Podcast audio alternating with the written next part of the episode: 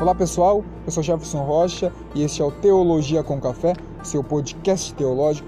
No episódio de hoje nós iremos falar sobre Mateus 4 e farei uma introdução a Mateus capítulo 5. Falaremos sobre a tentação de Jesus, sobre a pregação do reino, sobre os discípulos, tudo isso e muito mais no episódio de hoje.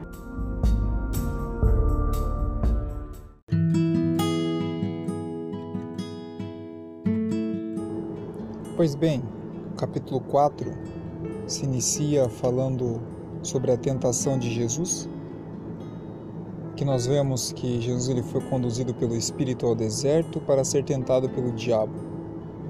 Depois do período de jejum, que cerca de 40 dias e 40 noites, Jesus ele teve fome. Satanás como tentador aparece a Jesus e usa a fraqueza da carne como a primeira tentativa ele se chega a Jesus e diz: Se tu és o filho de Deus, manda que essas pedras se tornem pães. Jesus, depois do período de jejum, estava fisicamente debilitado 40 dias de jejum. O seu corpo estava precisando de nutrição, mas ainda assim ele não abre mão do propósito. Ele diz: Está escrito nem só de pão viverá o homem, mas de toda a palavra que sai da boca de Deus. Jesus ele usa em sua resposta ao Deuteronômio capítulo 8, versículos 1 ao 3. Jesus ele não perde tempo discutindo, ele apenas usa as escrituras para comprovar aquilo que ele estava vivendo. Satanás, no versículos 5 e 6, ele leva Jesus para a cidade santa coloca Jesus no pináculo do templo e disse para Jesus: Se tu és o filho de Deus, lança-te daí para baixo. E aí Satanás viu que Jesus usou, as escrituras, usa as escrituras também diz: Porque está escrito, aos seus anjos dará ordem a seu respeito. E tomar-te-ão nas tuas mãos para que nunca tropeces em alguma outra pedra. Ele usa o Salmo 91, parte do Salmo 91. Aqui o que Satanás faz é o que é comum ver nos dias de hoje, o que chamamos hoje de o espetáculo da fé. Quando a escritura é distorcida para que as doutrinas e demônios, como os apóstolos chamam, o apóstolo João fala que isso é doutrina de demônios, Paulo fala que isso é doutrina de demônios, para que essas doutrinas e demônios possam ser ensinadas entre o povo. Heresias sem, sem saber o contexto, temos que ter esse cuidado que texto fora de contexto é pretexto para heresia. O objetivo dessas heresias é simplesmente colocar o homem no centro e colocar Deus como mordomo. Nós vemos que ele usa as escrituras para tentar criar dúvida em Jesus quanto à fidelidade de Deus. Ele tenta Jesus. Ele tenta levar Jesus a tentar a Deus. Isso nós vemos também muitas pessoas, nós temos que ter, tomar o cuidado. Muitas pessoas dizem que se eu sou o homem de Deus, Deus irá fazer isso agora. Isso é tentar a Deus. Mas Jesus ele olha para Satanás diante daquela palavra e diz: "Também está escrito". Aí Jesus ele vai para ele vai para mais um versículo no livro de Deuteronômio, capítulo 6, versículo 13: Não tentarás o Senhor teu Deus.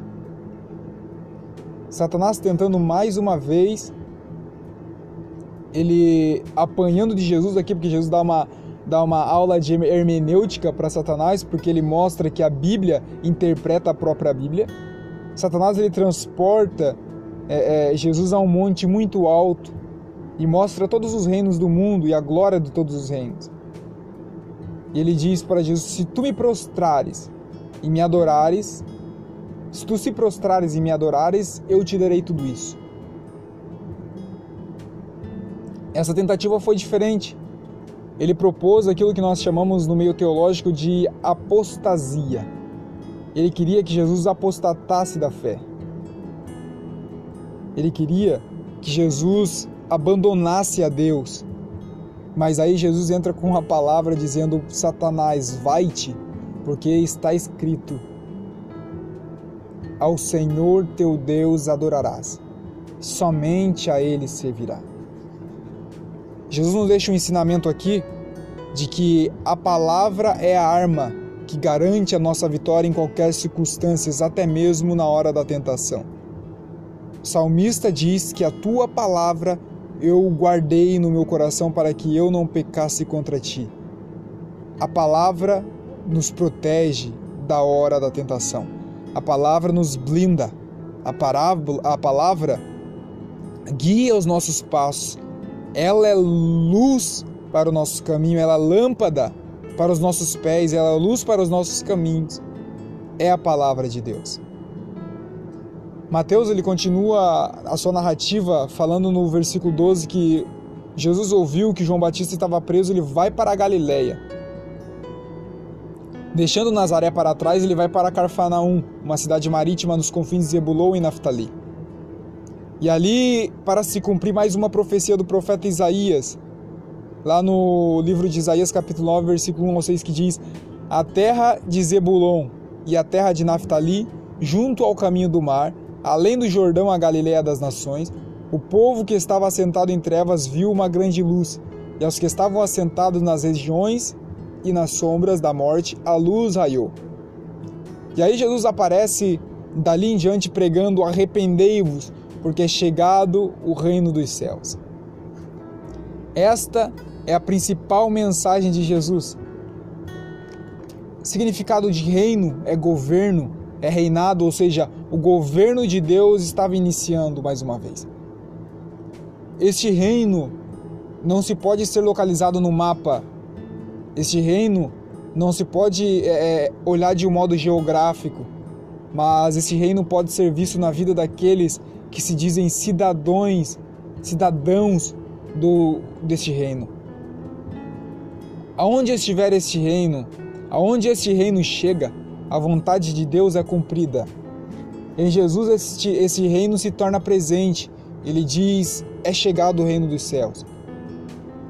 Jesus ele veio para colocar em ordem a bagunça de Adão. No início, no Gênesis, nós vemos que tudo estava harmoniosamente bom.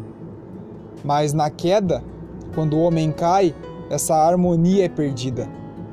Contudo, o plano de Deus nunca foi abandonado, ele intervém na história para tentar mudar essa situação. Nós vemos que, que do mesmo momento em que Adão cai, Deus faz uma promessa que da, da, da semente da mulher irá nascer um que pisar na cabeça, a cabeça da serpente. Deus ele faz uma promessa também a Davi. Ele disse que da semente de Davi viria o rei perpétuo. Este rei, ele viria para, para colocar tudo no seu devido lugar. Este rei colocaria nos eixos a harmonia do Gênesis. Jesus ele aparece curando. Na vida de Jesus nós vemos sinais e maravilhas, curas e libertações. Nós vemos grandes milagres que Jesus faz. Ele, ele entra perdoando. Tudo isso mostrando que o reino dos céus estava chegando. Hendrickson ele entende que o reino de Deus no coração e na mente do homem começaria a ser demonstrado com muito mais poder do que antes e que grandes bênçãos aguardavam aqueles que, pela graça soberana, confessariam os seus pecados e começariam a viver para a glória de Deus. Falando que o reino de Deus estava se aproximando, Mateus continua descrevendo a narrativa.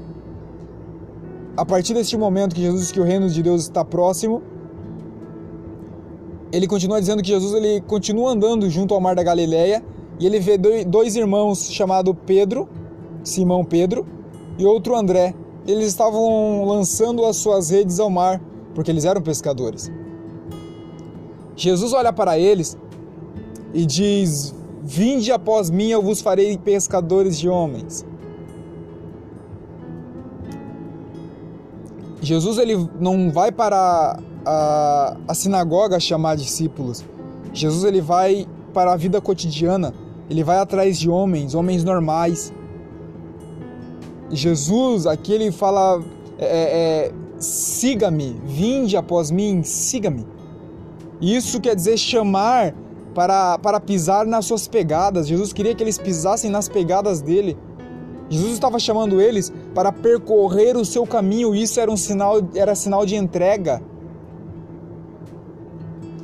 Jesus estava falando para eles: Venham que eu vos farei pescadores de homens. Aqui, Jesus está chamando eles para fazer um anúncio, para, para levar um apelo à conversão.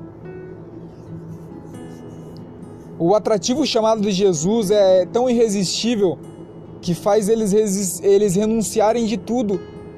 A Bíblia diz que eles deixaram as redes e seguiram Jesus. Quando nós olhamos para esse texto, nós vemos que é, a família, a casa é a segurança. Nós vemos que tudo isso é, é, é a base, mas eles deixam tudo, ou seja, eles estavam deixando toda a segurança, eles estavam deixando todo o grupo de apoio para seguir a Jesus. Isso é muito importante para nós, porque através da, da pronta resposta dos discípulos, Mateus ele propõe um exemplo para todos nós de uma conversão e renúncia que a chegada do reino de Deus exige.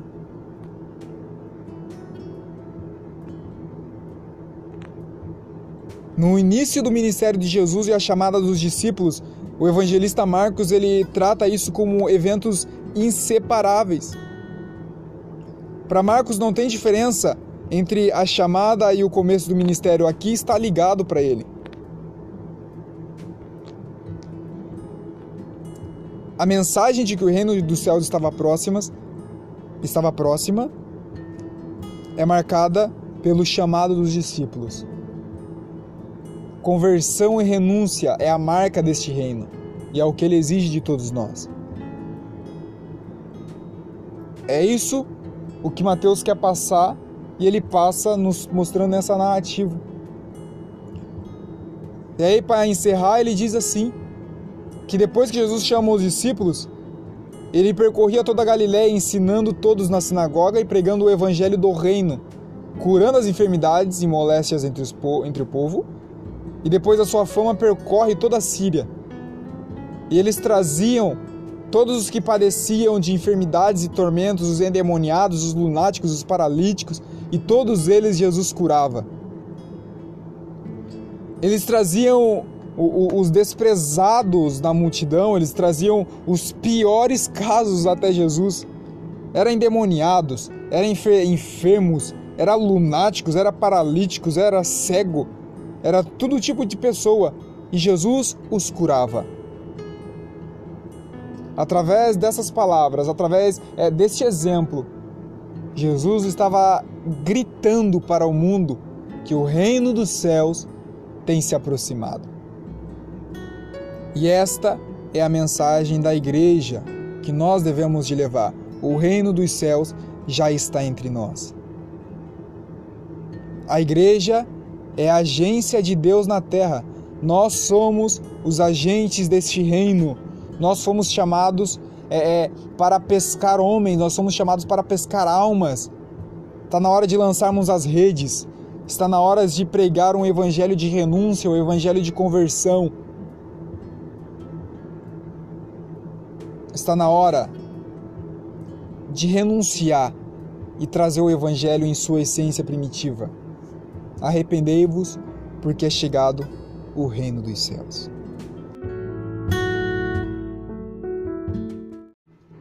Pois bem, pessoal, este foi o episódio de hoje. Nos próximos episódios falaremos sobre o grande e precioso Sermão da Montanha. Te convido a embarcar e continuar conosco nessa viagem. Lembrando, temos o link na descrição para você se tornar apoiador deste podcast. Todos os apoiadores receberão materiais exclusivos, podcasts exclusivos, receberão também o nosso e-book Pregadores como o Sal da Terra e Lâmpada no Mundo, o segredo do Santo Ministério. Desde já eu agradeço a você que está nos ouvindo. Voltaremos na semana que vem, se assim nos permitir Deus. Fiquem todos na paz do nosso Senhor Jesus Cristo.